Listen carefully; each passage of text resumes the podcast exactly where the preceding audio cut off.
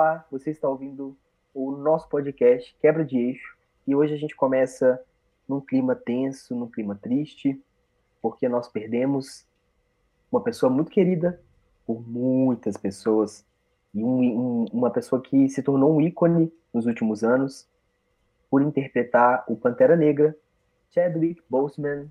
Ele faleceu no dia 28 de agosto, segundo as notícias, após cinco anos numa luta contra o câncer, câncer de cólon.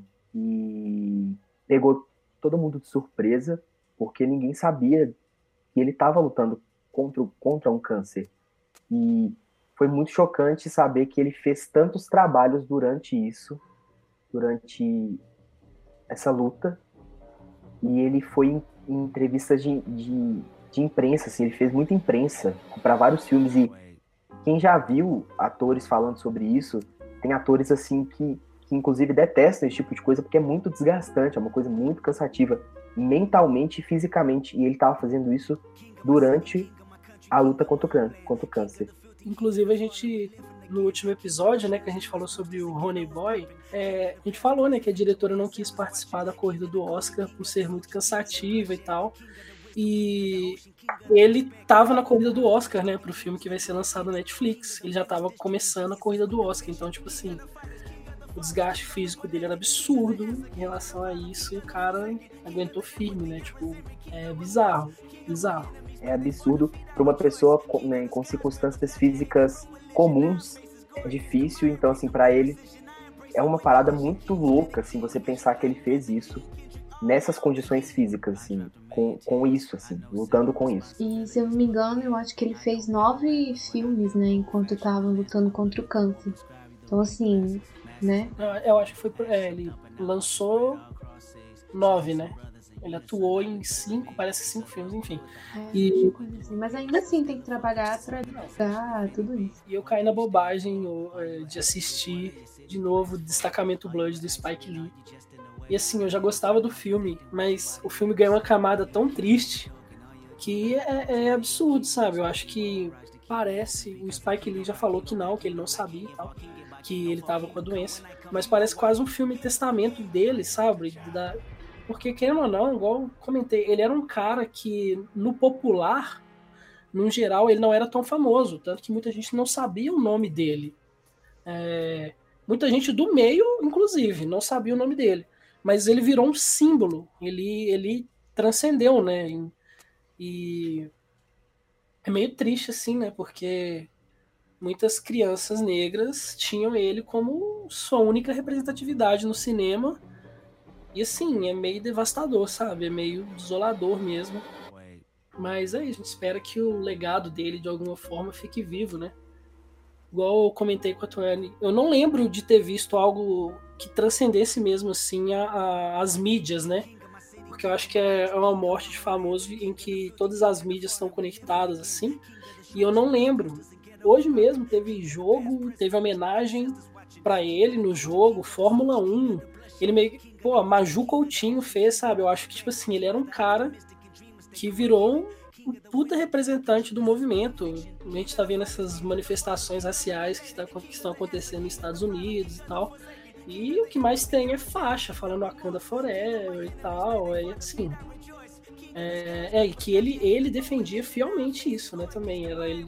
A gente vê pelos, pelos filmes, né? E ele era um cara muito envolvido, né? Ele interpretou o primeiro jogador negro da, da Liga de Beisebol Americana, no filme 42, A História de uma Lenda.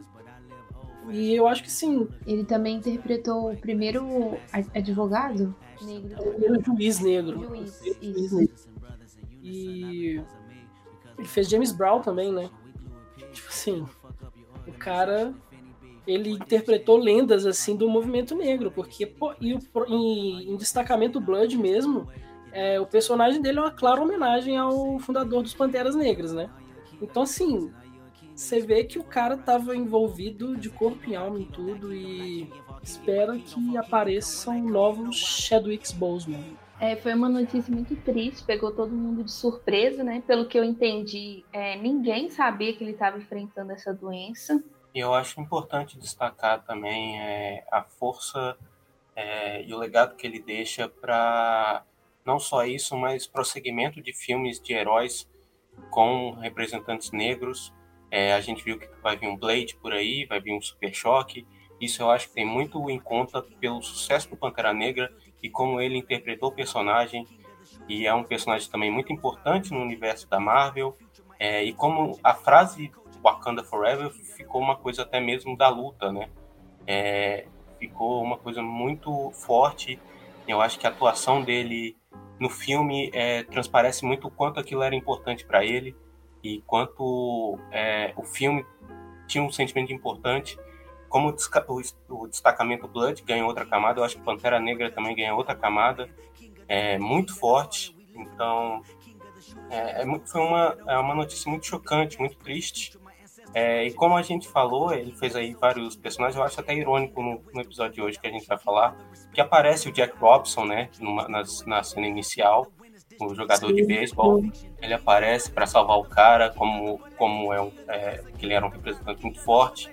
É, e também a menina fazia é, quadrinhos sobre um cara chamado Homem Pantera, e eu logo na hora liguei a ele, então é, eu acho que ele vive mais para ser um ícone. E ele merece todo tudo que toda essa comoção é, é, merecida e eu espero que esse legado dele é, viva por muito tempo e que mais, mais, quanto mais tempo passa, mais ele seja realmente mais do que um nome, ele seja realmente um ícone que ele é para várias pessoas e o que ele representou para tantas outras pessoas, é, porque foi muito bonito ver muita gente realmente se conectando finalmente com um herói e, e pelo tom de pele dele e é uma coisa que era que é muito difícil, que era muito difícil acontecer, né? E finalmente aconteceu e eu acho que tudo isso foi foi muito bonito. I am.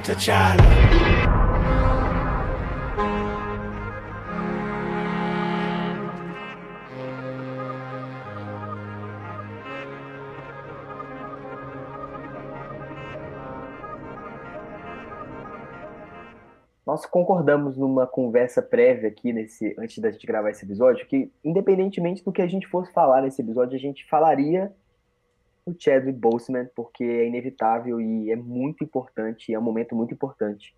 E mas coincidentemente iremos falar de Lovecraft Country.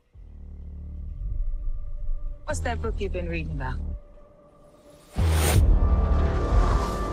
It's about heroes who get to go on adventures defeat the monsters, and save the day. Little boy from the south side of Chicago, the only tourist to get to do that. This story is about my father and the secret birthright that's been kept from us. You going after it? We're gonna need a car. Who's gonna stand there, Tick? This is family business. And families stay together. Scared for myself. Just because they don't want you here doesn't mean you're not supposed to be. Gotta get away. This is an invitation to unmitigated power. Where in the hell did I go wrong with you, boy? I told you to stay away from that damn place. There's something here. Just trying to get out. Everything is where and as it should be. From God to man to creature.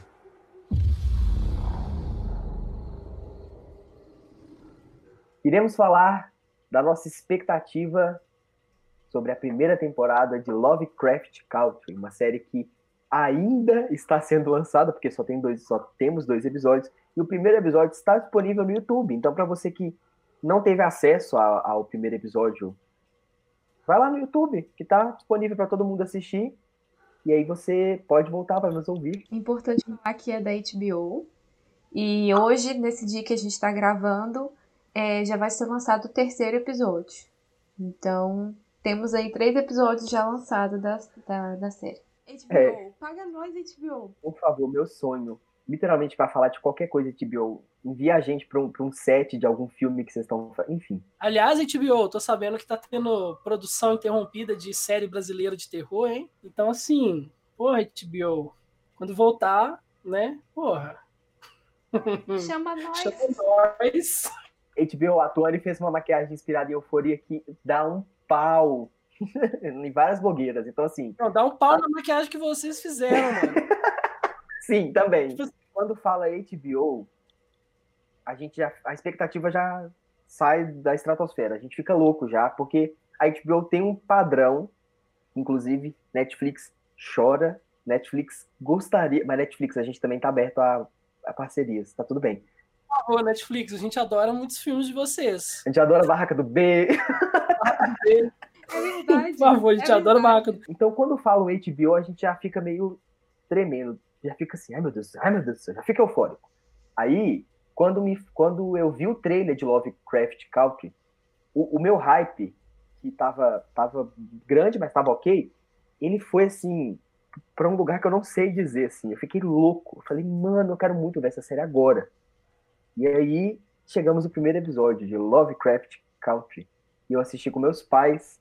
E é tão sério isso que eu literalmente falei assim: mãe, pai, é, do, é da mesma empresa, do mesmo estúdio que fez o Watchmen. Aí eles simplesmente sentaram para assistir, eles nem questionaram. Isso é muito louco, assim. É, e eu adorei. Eu adorei o primeiro episódio de Lovecraft, de Lovecraft Country. Eu tenho muita dificuldade para falar Lovecraft. E eu tô assim muito ansioso para saber para onde eles vão com essa série, porque foi tudo tão incrível que eu não sei nem o que esperar. Eu espero. eu só espero, sei lá, velho. Eu, eu, vi tanta coisa em um episódio e depois eu acabei vendo o segundo, que não teve como, que o, o que eu espero agora.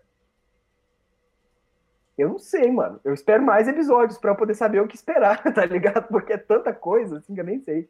Você falava sobre o trailer, o trailer me pegou de um jeito. Porque assim, esse ano eu tô escrevendo um roteiro de terror e eu meio que li muito Lovecraft e tal.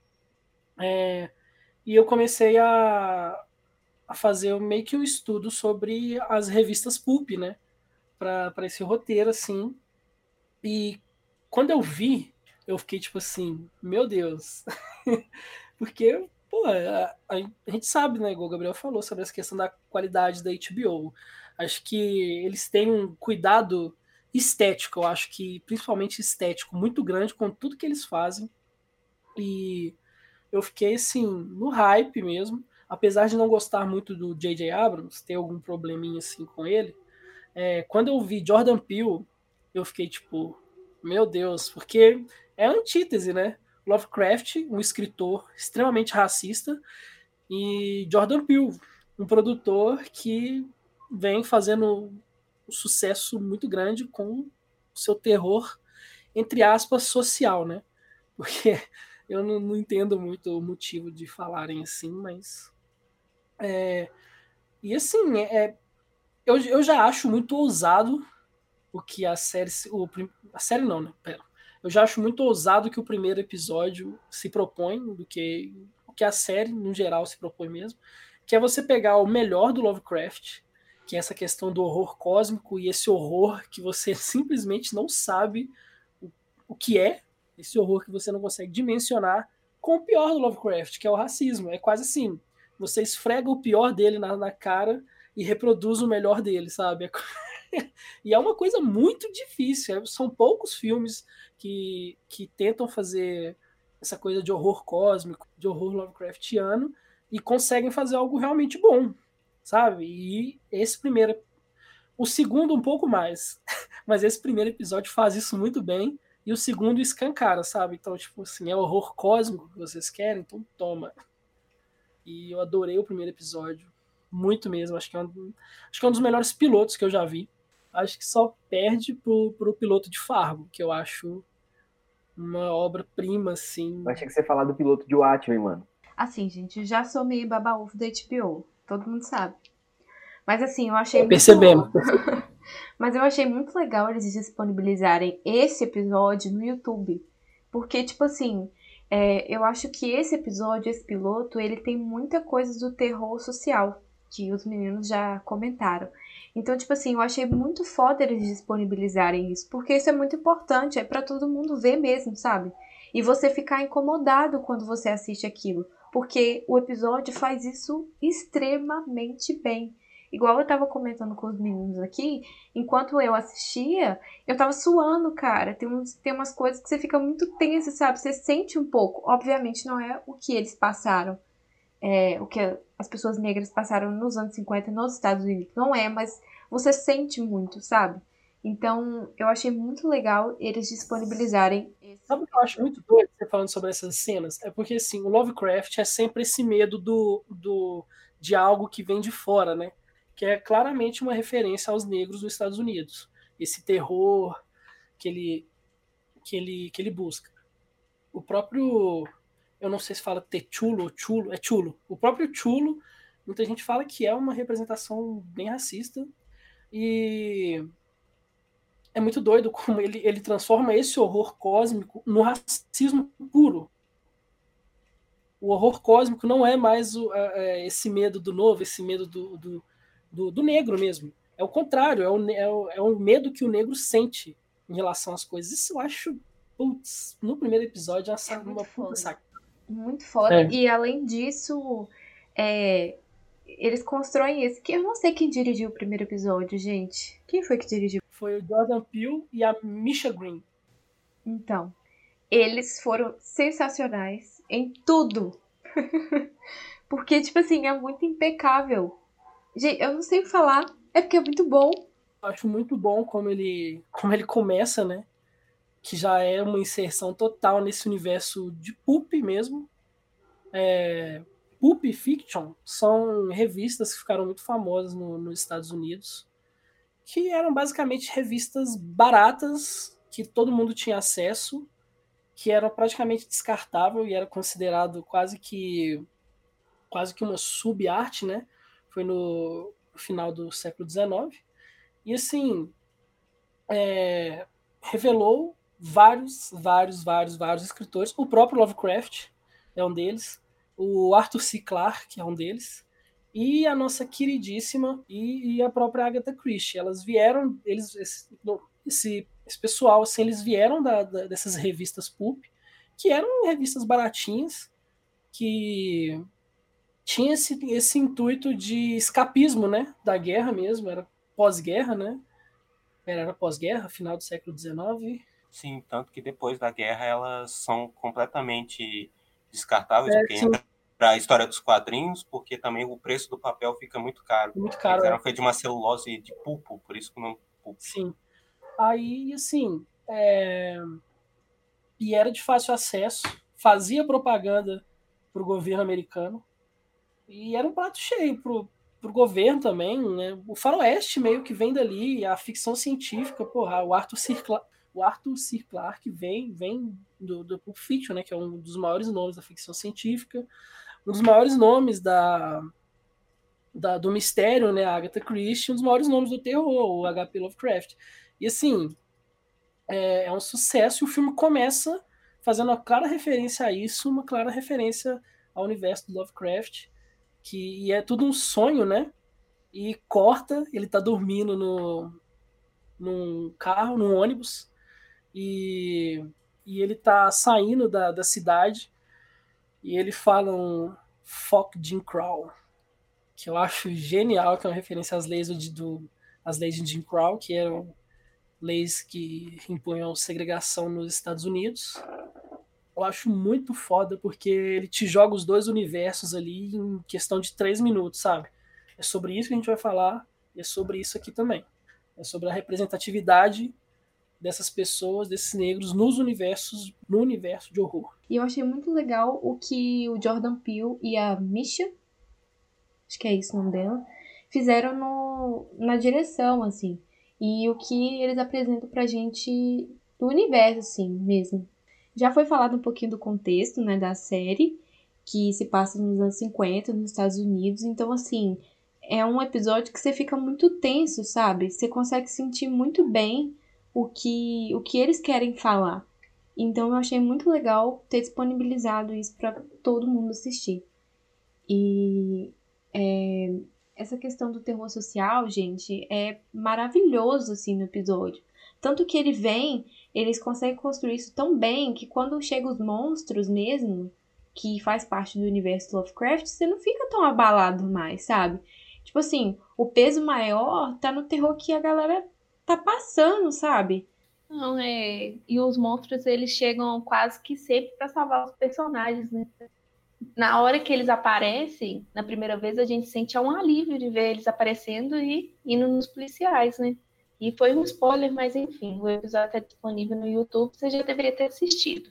É, e é bom é igual quando eu terminei de assistir o episódio e o Sil também tinha visto, da gente conversando sobre essa literalmente transformação do homem branco, o policial que tá seguindo eles, que é a ameaça, virar literalmente a ameaça, porque ele se torna um monstro, né? Então, isso é muito legal também dentro do episódio. É que essa Misha, Misha Green, que foi a roteirista diretora do primeiro episódio, ela também é uma das produtoras do filme. Então, é o Jordan, ela e o J.J. Abrams. São os três produtores. Aí eu só não sei se vai para frente essa informação, mas achei bem interessante não cortar o nome dela dessa informação. Do primeiro episódio, sim. É, eu não, não vejo trailer, né? Então eu não, não tinha visto trailer. Quando eu comecei o episódio, eu me senti como eu me senti assistindo primeiro episódio de Watchmen, além do tema das duas séries ser praticamente o mesmo, discutir os, os, mesmos, os mesmos assuntos, é, começou com aquele sonho, né? Que, como vocês já disseram, dá assim todo o tom do que vai ser a série. E logo depois ele acorda dentro do ônibus, e aí eu pensei assim, nossa, vou ser enganado o tempo todo nessa série. Vai acontecer uma coisa que não é a coisa que vai acontecer. E foi assim que eu assisti o primeiro episódio, eu não me contive, eu tive que ver o segundo também. Mas é isso que acontece na série o tempo todo. Sempre vai vir alguma coisa que a gente não espera. E na verdade eu espero que a, que a série viaje muito, porque ela pode ir para todos os lugares. Porque todos os lugares cabem na, ali para ela seguir. É... Mas voltando um pouco para a história do primeiro, eu, em comparação com o segundo, eu achei ele muito mais forte nesse terror social, como vocês dizem. Tanto que, assim, tirando o sonho inicial que dá o tom da série e os o que dez últimos minutos do primeiro episódio, que tem mais de uma hora, ela, ela é uma história assim, sem nada, sem nada muito fora, não tem sobrenatural, não tem um conto de terror em si. É só a história dos negros tentando fazer uma viagem nos Estados Unidos dos anos 50 e sendo perseguidos por brancos racistas. Então, assim, isso é muito forte porque o tempo todo você tem aquela tensão acontecendo e eu fico sem, sem fôlego com fiquei sem fôlego com algumas coisas que, que estavam acontecendo, igual aquela cena mesmo é, que a Tony comentou já, é, deles tendo que sair do condado, condado e não podendo aumentar a velocidade, senão o policial ir atrás. Ai, meu Deus, nossa, é demais, gente. Mas assim, tá sendo muito boa a série. Eu espero que ela tenha mais do que 10 episódios, se assim for necessário, né? Mas é porque é muito boa e tem muito lugar para ir. Uma das cenas é, que a gente vê que também são uma das cenas mais tensas é quando eles entram na lanchonete. Porque parecia que era um lugar que eles poderiam entrar, que eles poderiam frequentar, porque, né, é tudo muito limitado e tal.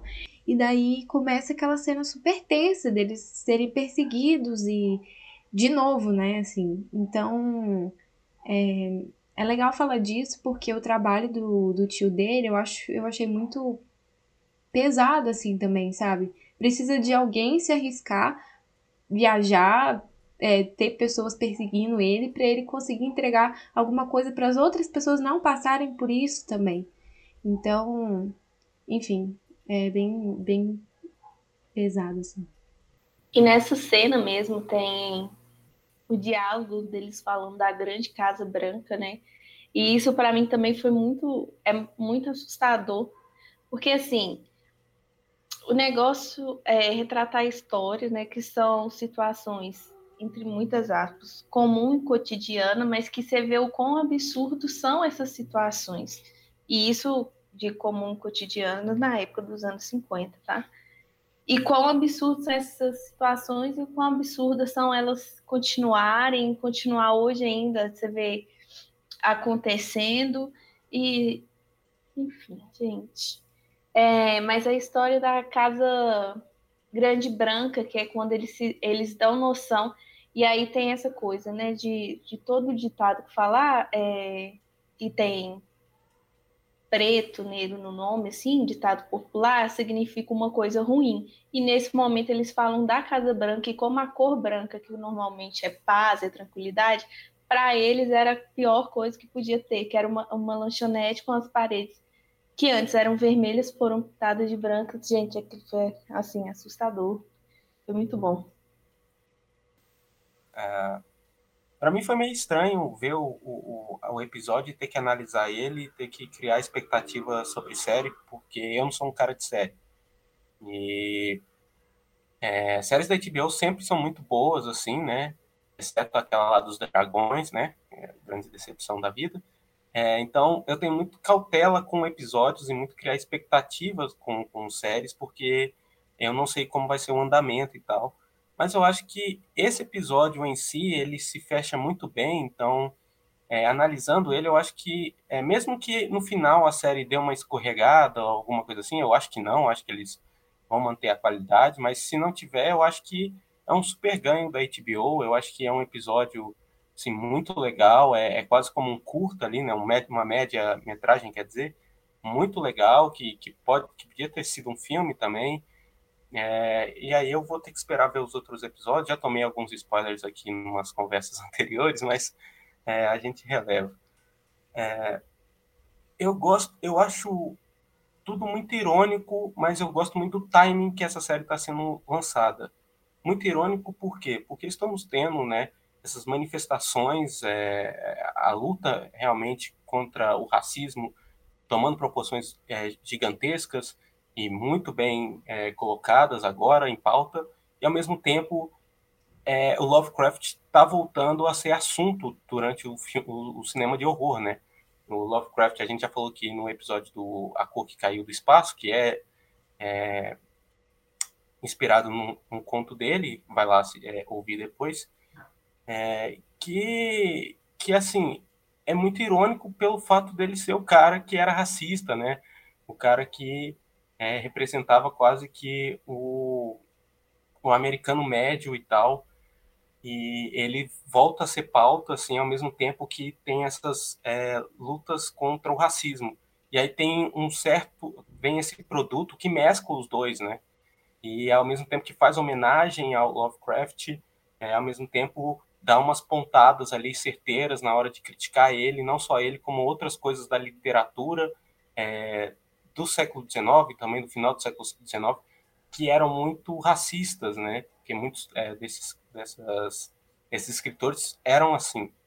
É, tanto que no início do episódio eu acho muito legal ele falando como ele tenta separar é, a pessoa é, que fez um, é, algo da, do próprio produto. E, uma, e a mulher, é, tem uma mulher que acompanha ele e fala assim: não, mas no final, é, defeitos são defeitos, você não pode esquecer deles. Então, eu acho que é isso que a série meio que faz, entendeu? Ela homenageia tudo que o Lovecraft é, tem de bom ali, mas ela não deixa de esquecer quem ele era para na hora de criticar ele, não criticar ele, mas como um sistema que se mantém ainda nos Estados Unidos, porque não foi só simplesmente a, a, a abolição da escravatura, ainda teve os problemas com essa com a lei do, a lei de Crow e, e, persistem até hoje, né? Por mais que tenham tido avanços e a gente está falando de 1950, ainda não tem Martin Luther King, ainda não tem Malcolm X, é, o, o, é, os negros são separados por guetos, né? Por, por, por bairros mais pobres, afastados e como a Tony falou, o personagem do George, ele é aquele cara, ele é um escritor e ele está escrevendo um, um guia, né, que, que, que é o guia do, do negro precavido, eu acho, e que é sobre é, cidades e coisas que os negros devem afastar ou não, e tanto que tem uma hora que ele tem um mapa e eles ficam muito assustados com um, um desenho que tem de morte, né, para onde que eles vão ter que ir. Então você já fica muito assustado. Eu acho que a premissa também é muito legal, né? É o cara indo atrás do pai que sumiu, então tem todo uma, um mistério ali, muito Lovecraftiano também. É, toda, toda a questão assim, homenageia os, pup, os pups, mas ao mesmo tempo os critica também, porque a menina que, a, a filha do George, faz, um, faz os quadrinhos, né? Muito legal isso, que ela faz os quadrinhos pro pai, e ela faz um tipo de pup para ele e que ela depois se orgulha e tal, mas ele ele lê sempre. É, então até mesmo os negros não tinham talvez acesso aos pups ou como o personagem do Tic fala que ele chama de merda assim, porque eram realmente de escritores racistas, então, né, é, provavelmente eles não se sentiam tão representados, mas o, é, eles até nisso os negros tinham que fazer seus próprios pubs ou, ou, ou mesmo que recriar sua própria literatura ali diante de tanta coisa. É, então eu gosto muito do episódio sobre isso, como ele referencia as coisas que, que, que são importantes para a história em geral, mas ao mesmo tempo ele toma todas as precauções precisas para ele criticar, como por exemplo é, a, a, cena que vem antes dessa da perseguição e do, dos policiais brancos se tornarem monstros, né? Que ele, que o personagem do Dick cita um monstro do Lovecraft é, cita como um. O, é, cita o, o, bicho, e logo depois tem um policial que, que aparece por trás, né? O policial começa a chegar, então é o verdadeiro monstro que está vindo da mata. É, então, eu fiquei muito. Eu, eu, eu medi muito bem minha expectativa, mas eu gostei sim do primeiro episódio. Eu acho que tem muitos ganhos. É, uma, é um episódio que é muito impactante muito importante. Tem coisas históricas ali que são é, didáticas também. Eu acho que é muito importante é, para você também não ficar na hora de querer falar sobre o assunto, você também ir lá estudar, entendeu? Porque nem tudo é, é a, a, série meio que é, te ensina e ao mesmo tempo ela referencia algumas coisas, mas ela vai te vai te levar para o caminho que depois de você sair do, do episódio, você ir lá pesquisar sobre o que aconteceu, quem que é Lovecraft, quem que é as coisas. Então, isso eu acho muito importante porque ganha uma gama muito forte, muito impactante. Então, é, vamos ver o que vai acontecer aí, mas eu gostei, eu acho que é um primeiro episódio muito forte, muito legal. Não vi o, o segundo episódio ainda, é, mas é, eu acho que é uma série que tem, é, tem a HBO por trás, mas eu acho que ainda mais de trazer essa antítese de dois mundos que conflitam é, e trazer essa abordagem dos anos 50 e tal, é, é muito legal e muito atual e, e, e, o timing é muito perfeito e eu espero que eles não deslizem nisso, entendeu? E eu acho que tem pessoas competentes, o J.J. Abrams, querendo ou não, eu, eu não gosto dele, mas ele tem trabalhos com questão de ficção científica, o George Peele é, trabalha muito bem com o terror social, a, a Misha eu não vi muita coisa dela, eu, eu acabei de descobrir aqui algumas coisas, é, mas ela fez um trabalho absurdo de legal, porque eu acho que tem um certo assunto ali que é sobre a mulher negra dentro do, do, da, da, do, da, sociedade negra também, é, de como elas são tratadas, e que eu acho que tem um toque dela nisso, muito bem, ainda mais na, na personagem da Le, Le, Letícia, Letícia, Letícia. E, e eu acho que essas coisas são, são pessoas muito talentosas que estão por trás e que vão adicionar muito e muito e muito mais. Então eu acho que é uma série que tem tudo aí para conquistar muita gente. E como a Tony falou, é muito legal. Eles colocaram no YouTube, então você tem uma. É, atinge muito mais gente, né? E não dá é, coisa para a pessoa falar, ah, eu não consigo ver, não tem HBO, então acho que é legal eles disponibilizarem no, no YouTube também. Uma coisa muito interessante que você falou sobre isso, que está sendo discutido agora, e eles trazerem o melhor e o pior do Lovecraft, que também foi uma coisa que o Sil falou, é que reflete muito nessa cultura do cancelamento que a gente vê hoje, né? Tipo assim, não tem como a gente cancelar Agatha Christie. tipo assim, gente, não tem como fazer isso. Mas é, tem que lembrar que eles eram racistas, eles tinham problemas na escrita, tipo, isso tem que ser lembrado, mas. Eu acho que é importante sempre avisar. Porque só excluir, igual a própria. Foi a HBO que excluiu o filme e o vento levou do catálogo, foi o vento levou isso, excluiu o vento levou do catálogo. É, gente, excluir não adianta. É, o que adianta você. Eu acho que as pessoas têm que ver, inclusive. Tipo, tem que ver e tem que apontar o que tem de errado e não excluir. É, é o, que, o que adianta é você botar uma cartilha no início. Para mim, todo livro do, do Lovecraft tinha, tinha que vir escrito que ele é racista e que ele tem ideias racistas. Do mesmo jeito que o filme do Griffith, que é extremamente racista, Nascimento de uma Nação, tinha, tem, eu acho que inclusive tem, né? Agora vem com a cartela falando que esse filme é racista. A HBO colocou de novo o filme, o Vento Levou no catálogo, HBO Max, eu acho, se eu não me engano. E, e colocou agora esse filme, tem ideias que representam o racismo. Eu acho que é assim que funciona, sabe? Eu acho que esse é um passo muito importante para a gente não repetir os mesmos erros que esses otários fizeram. É isso que eu acho muito ganho da série, que é tipo assim, é, não é dar voz às ideias do Lovecraft, é, re, é pegar as coisas narrativas e, e importantes que ele trouxe para o horror e reconstruir isso para uma coisa mais atualizada e que conversa com, com o público atual, porque só assim é, é, pode ser uma obra que ainda tenha validade, porque querendo ou não, é, as obras a, antigas vão conter, sempre vão conter é, muitos erros que nossa sociedade atual não permite mais.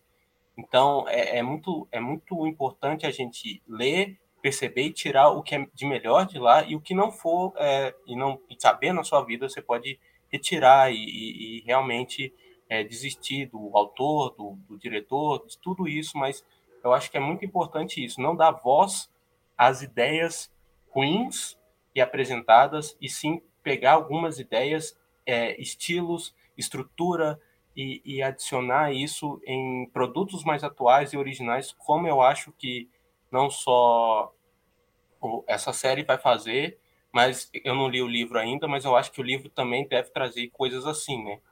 Eu espero.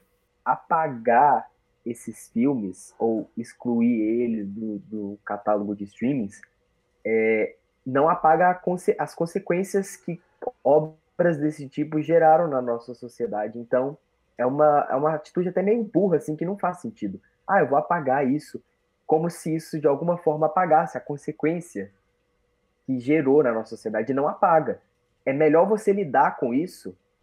Vamos lidar enquanto sociedade com esses erros que a gente cometeu no passado e como o Cássio e acho que o Sil também falou, para a gente não repetir isso.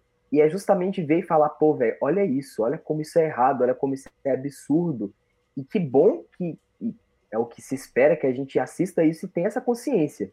Pô, isso é extremamente errado e isso não deve ser reproduzido.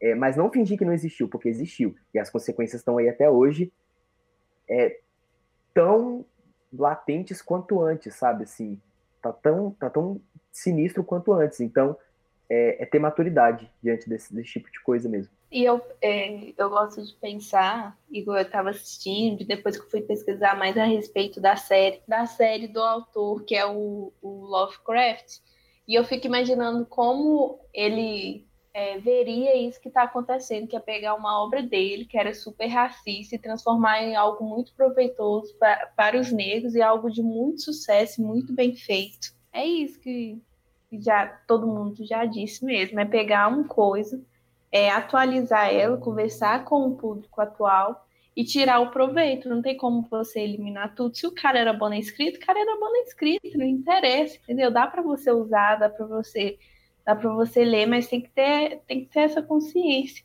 E tem que vir outros autores também que já que tem, né?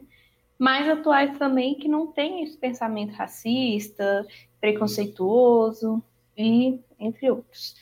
É, eu queria só acrescentar que todas as atuações são maravilhosas. E queria dizer que o, o Atticus, que é o Jonathan Major, ele também atua no é, Destacamento Blood, que a gente já fez um episódio também. Então vá lá e escutem. E que assim, o que o, o personagem dele no Destacamento Blood falta, ele tem, ele consegue nessa série. Então, assim, todos estão muito, muito bem. É, a mulher lá, Letitia, Letitia, de perfeita. Assim, mais que perfeita. Rainha, maravilhosa. Também conhecida como Canário Negro, para quem viu Aves de Rapina, maravilhosa lá também, maravilhosa aqui. Eu quero ver ela em muitas coisas, inclusive eu quero ver ela em musicais também, porque ela canta muito bem. E é isso, é. Entrando um pouquinho na, na parte técnica da série, a arte é impecável. É lindo de ver, é lindo. Assim, as roupas, os figurinos são as coisas mais lindas, maquiagens. Muito, é assim, lindo. Fotografia, linda também. então, assim, gente, é padrão de qualidade HBO. HBO, sim, eu puxo seu saco. HBO, por favor, me dê um emprego. Mas, enfim, eu acho realmente muito bom. É uma qualidade muito boa. Eles, eles têm muito cuidado, sabe, com as coisas que eles estão fazendo. É, todo mundo envolvido, eu acho que, assim, é impecável, gente. Assistam, a série tá muito boa. É, e é isso que a Júlia falou, de poder ir para vários caminhos, assim. E é muito legal pegar a gente meio que de surpresa, você meio que não entende o que está acontecendo. Então você, você fica muito envolvido ao mesmo tempo com a história e você quer saber mais daquilo. Então, assim, eu acho que é uma série que pode dar muito, muita coisa e virar um sucesso mesmo, das pessoas acompanharem, quererem saber mais, porque assim, tem vários caminhos para ir, tem várias histórias para contar. E é isso, sabe? E é muito, é muito legal da HBO é atualizar muitas coisas atuais, né? É, pegando esse timing do, do, das lutas de racismo, como Watchmen, por exemplo, que é uma obra que, é, se você for ler a, a, revista ou ver o filme do Zack Snyder, você vai ver que não tem muito dos personagens negros, não tem personagens negros ou a perspectiva deles, e a série do Watchmen completamente traz esse outro olhar, é, atualiza um, um, dos, um dos heróis é, dos Minutemans, né, em um, episódio.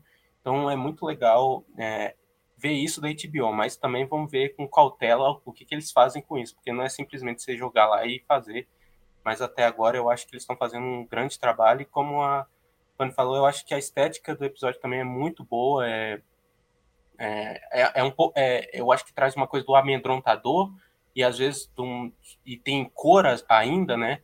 É um filme, é uma série com muita cor, com, com muitas coisas legais ali, uma representação histórica, eu acho que bastante bem feita e eu acho que é muito legal o, toda toda a parte estética mesmo, visual assim, que tem um apelo muito grande e muito bonito. A trilha sonora eu achei muito legal, velho, porque eu fiquei de cara na hora que, que eles estão sendo perseguidos e fica assim, tudum, tudum, tudum, tudum. Quando eu ouvi esse barulho, eu botei a mão no meu coração e ele tava no mesmo ritmo da música, de tão eficiente que é a trilha sonora. A trilha sonora dessa série é impecável, assim, funciona. E a ambientação, meu pai olhou para mim e falou assim: Meu Deus! Eu falei: É, pois é. Porque parece que são takes naquela época, assim. O, ambi a ambientação é, não é impecável. Ela é meio que fora de série. Eu nunca tinha visto nada assim numa série, assim, sabe? Talvez em Watchmen, mas é porque o Watchmen tem cenas, né, que são naquela, numa época antiga, assim, nessa época.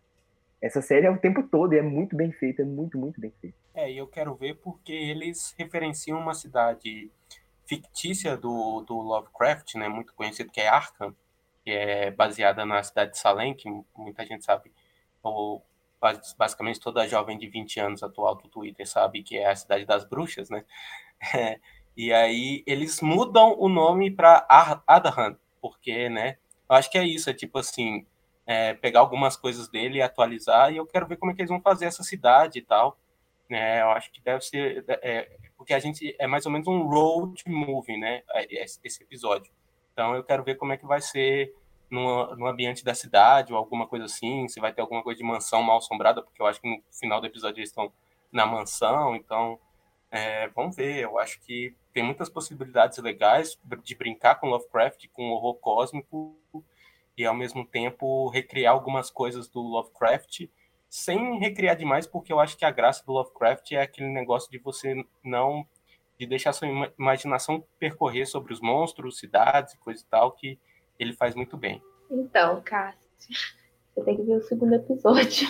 Antecipando um pouco o segundo episódio, mas sem spoiler. O segundo episódio, quando é, aparece a, a mulher loira lá mesmo, que ela começa a ganhar fala e tudo. Eu pensei assim, olha, ela não é racista, pode ser que ela vire amiga dele. Só que aí ela começa a fazer aquelas coisas E aí ela tem aquelas coisas, e eu falei, é, realmente ele, essa série vai para muitos caminhos, e a série pode ser é muito legal, e eu espero, eu espero mais disso, eu espero me, me surpreender mais com essas coisas, que eles atualize sempre essas questões, como mesmo o nome da cidade, para eles mudarem brincando assim. É isso que eu espero que aconteça mais ao longo da série. E que eu espero me surpreender muito, assim. Eu, eu, eu achei legal que você deu spoiler e não deu, né? Porque, ah, e quando a mulher faz, começa a fazer aquelas coisas, tipo aquelas coisas, né? Eu fiquei, que tipo de coisa que eu tô fazendo? Mas eu não falei que coisa. Isso aí eu tô fazendo mexão pra HBO, ah, é pra você assistir é... o segundo episódio. Ah, muito bom. Então eu acho que eles têm que te contratar, né? Pra fazer a narração. Então, no próximo episódio a mulher vai fazer é tal coisa e tal coisa. Quando ela faz aquela coisa naquele cômodo, olhando para aquela pessoa. É... A Júlia meio que fez um Lovecraft, né? não fala o que, que é o monstro, o que, que é a coisa. o que, que é a fé. Ela pode ir para tantos caminhos. E é tão assim, tem tanta coisa que no primeiro episódio eu fiquei um pouco confuso e no segundo episódio parecia que eu tava no primeiro, porque eu continuei muito confuso e eu fiquei, meu Deus, pra onde isso vai? Mas é incrível, é impecável. No, no, no primeiro episódio, eu, eu fiquei muito assustado quando apareceu os monstros. Porque eu tô assim, quê? Por que, que tem monstro nisso? Aí que eu lembrei que era o episódio tal de. e, e, e, já no segundo eu fiquei tipo assim. Eu esqueci completamente da, do, da parte deles na cidade, sabe? Que eles estavam viajando. Eu meio que esqueci completamente disso e embarquei de novo naquele universo. E isso eu achei muito bom, esses, esses dois episódios que são redondinhos, né? Que eles meio que tem continuidade, mas eles também fecham o ciclo dentro do próprio episódio. E eu tô muito curioso, cara, para saber o que que vai, o que que vai rolar, o que que vai ser, se não sei, porque o final do segundo episódio meio tipo assim, beleza, e agora?